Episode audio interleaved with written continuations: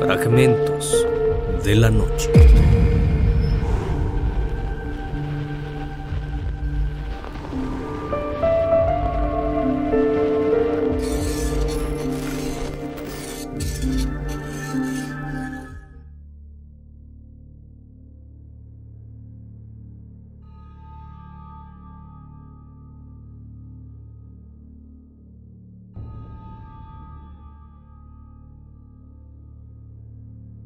Un famoso filme ha causado mucho terror en los espectadores, creando infinidad de pesadillas y haciéndoles creer que tal vez son acechados por entidades muy oscuras y que están esperando la oportunidad para tomar posesión de nuestros cuerpos.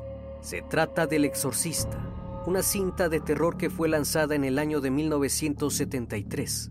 En ella nos cuenta la experiencia de una menor de tan solo 12 años de edad, sufriendo múltiples exorcismos tenebrosos hasta el día de hoy, es catalogado como uno de los filmes más siniestros de la historia. Sin embargo, pocos saben que esta película es basada en un hecho real, una posesión satánica que afectó a un adolescente de 14 años de edad en Maryland y Missouri. Estos acontecimientos sucedieron en el año de 1949. Bienvenidos a Fragmentos de la Noche. Todo este hecho recae en un adolescente llamado Roland Due. Su familia vivió varios acontecimientos muy perturbadores y macabros, todos ellos acontecidos en Maryland, una pequeña ciudad en las cercanías del río Anacostia y Missouri. La iglesia dio a conocer más tarde el seudónimo de Roland para cubrir la verdadera identidad del joven, ya que solo contaba con 14 años de edad en esos momentos. Él vivía únicamente con sus padres, pues era hijo único. Sus compañeros escolares y familiares afirmaban que era un chico muy tranquilo y retraído, que siempre mantenía su distancia con el resto, no hablaba con nadie, tampoco era popular y no le gustaba realizar ninguna actividad deportiva, prefiriendo siempre estar en algún salón o pasar gran parte de su tiempo libre en la biblioteca.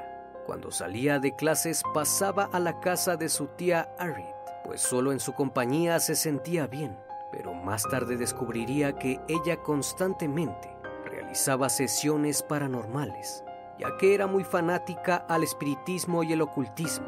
Un día Roland en una de sus visitas vio cómo ella realizaba una de esas sesiones, quedando muy impresionado.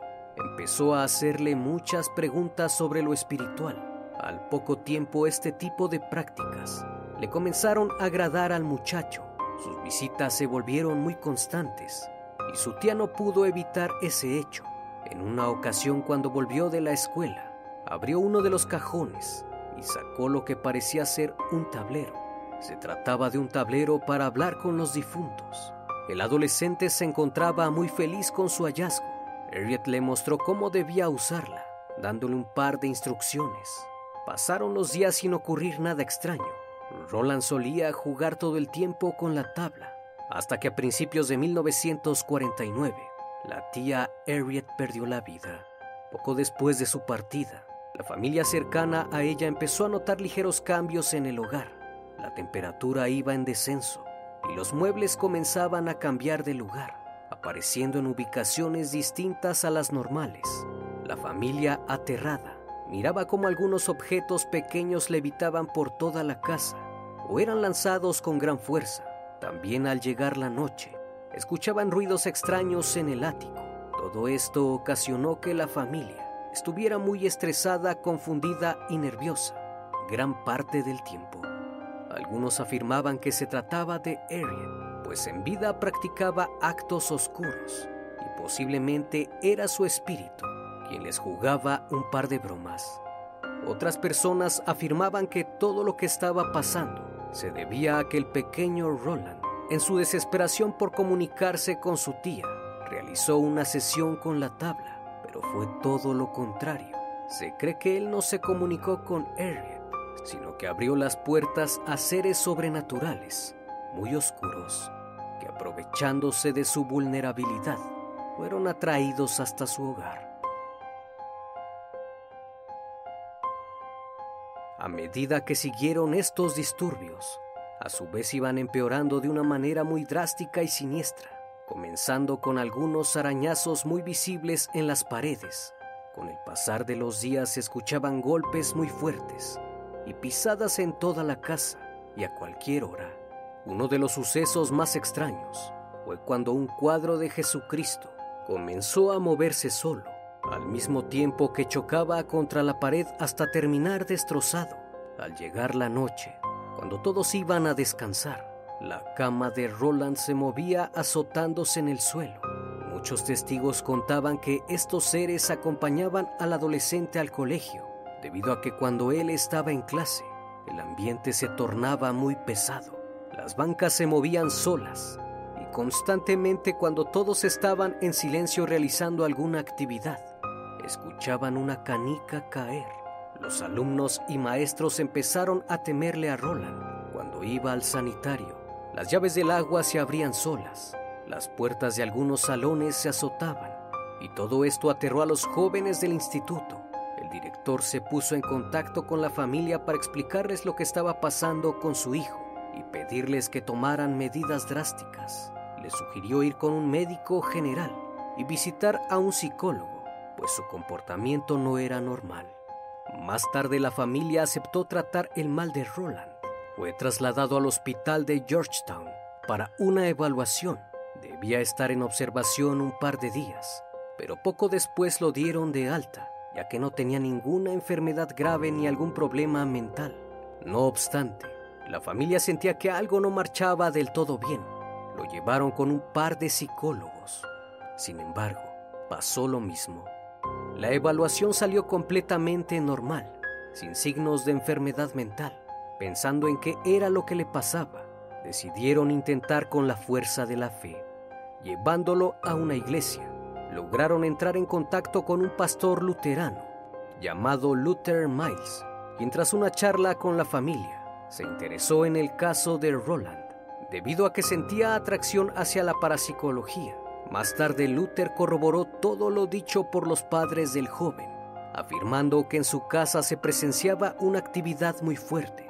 Indagando más en el hogar, pudo notar más irregularidades, quedando atemorizado.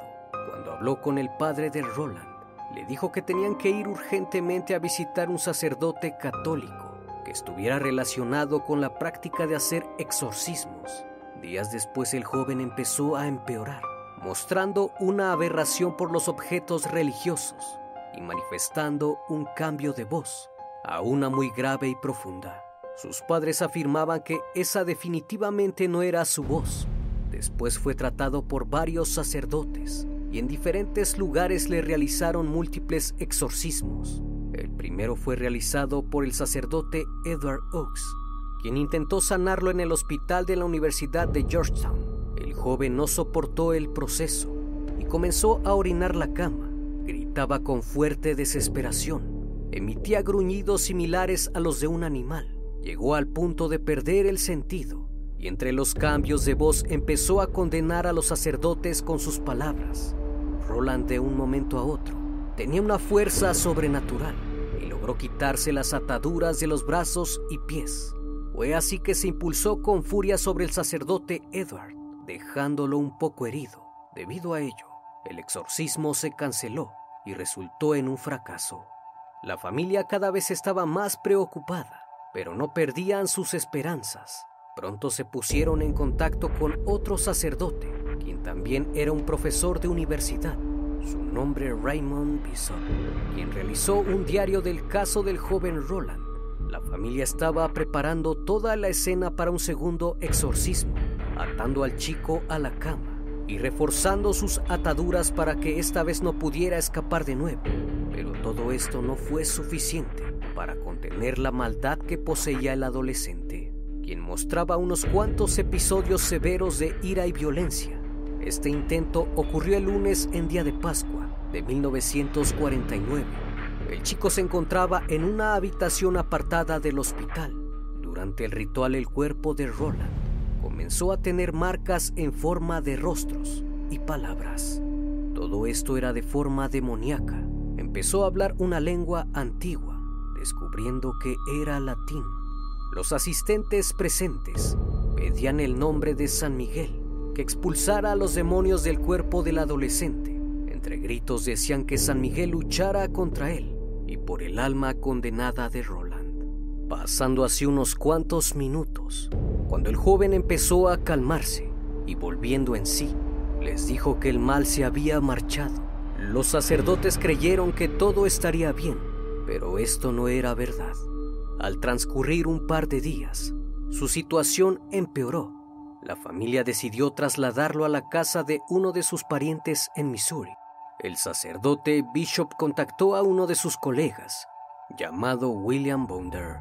El arzobispado de Washington le dio informes al padre William para hacerse cargo del exorcismo, pero debía realizarlo en secreto y anotar todo lo que iba sucediendo en un diario.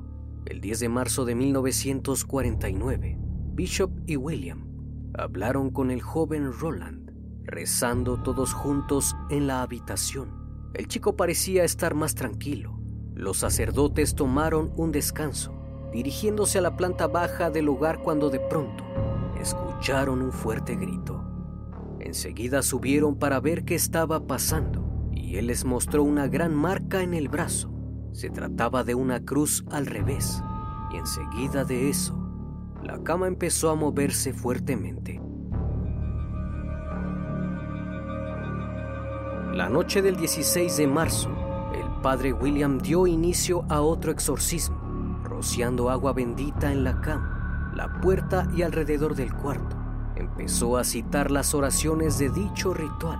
Entre su lucha con el demonio, William dijo, yo te ordeno espíritu impuro, seas quien seas, junto con todos aquellos que han tomado el cuerpo de Roland, este siervo de Dios que por todos los misterios de la encarnación, pasión, resurrección y ascenso de nuestro Señor, me digas cuál es tu verdadero nombre, el día y la hora de tu partida. En ese momento el demonio enfureció, marcó el cuerpo de Roland con unos arañazos que cruzaban su garganta, su estómago, espalda y cara. En el pecho se marcó la palabra infierno.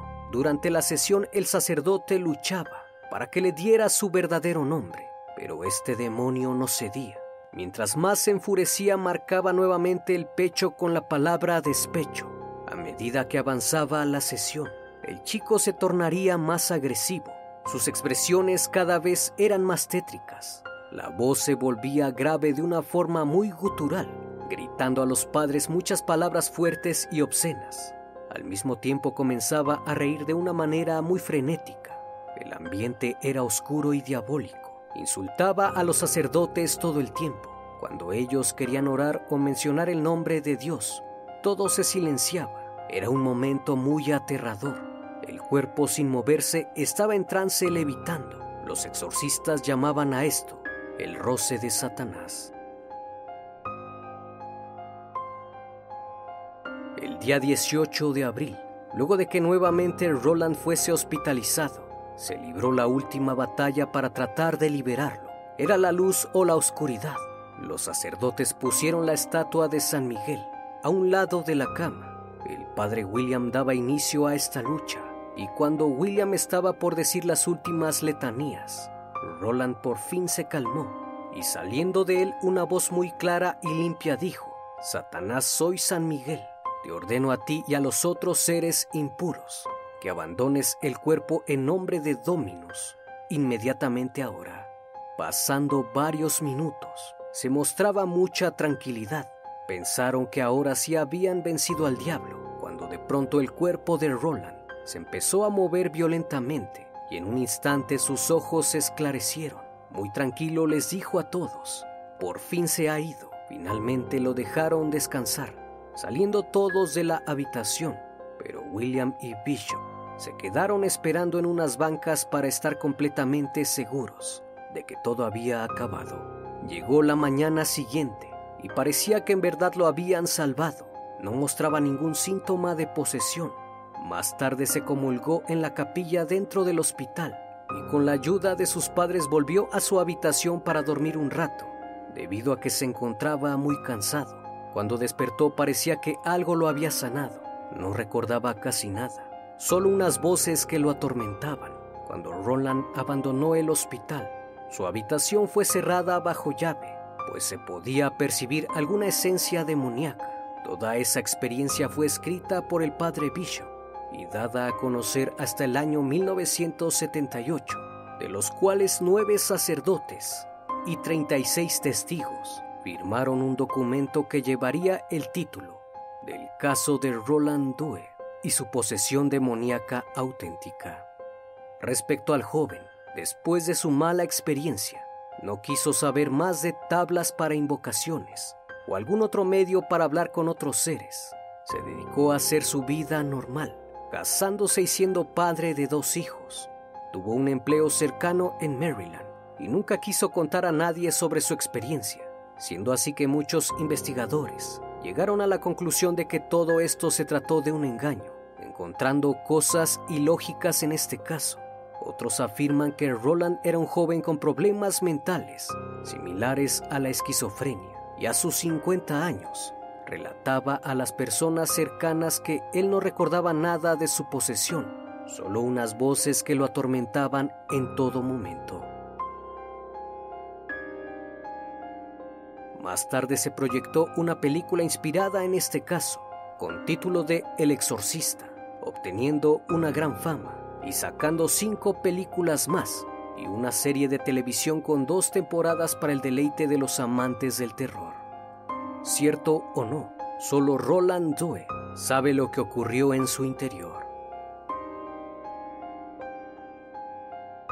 Espero que esta historia haya sido de tu agrado. Como cada emisión agradezco su compañía. Espero que sigan pasando un excelente día y estén de lo mejor. Esto es Fragmentos de la Noche, donde despertamos tus peores miedos. Dulces sueños.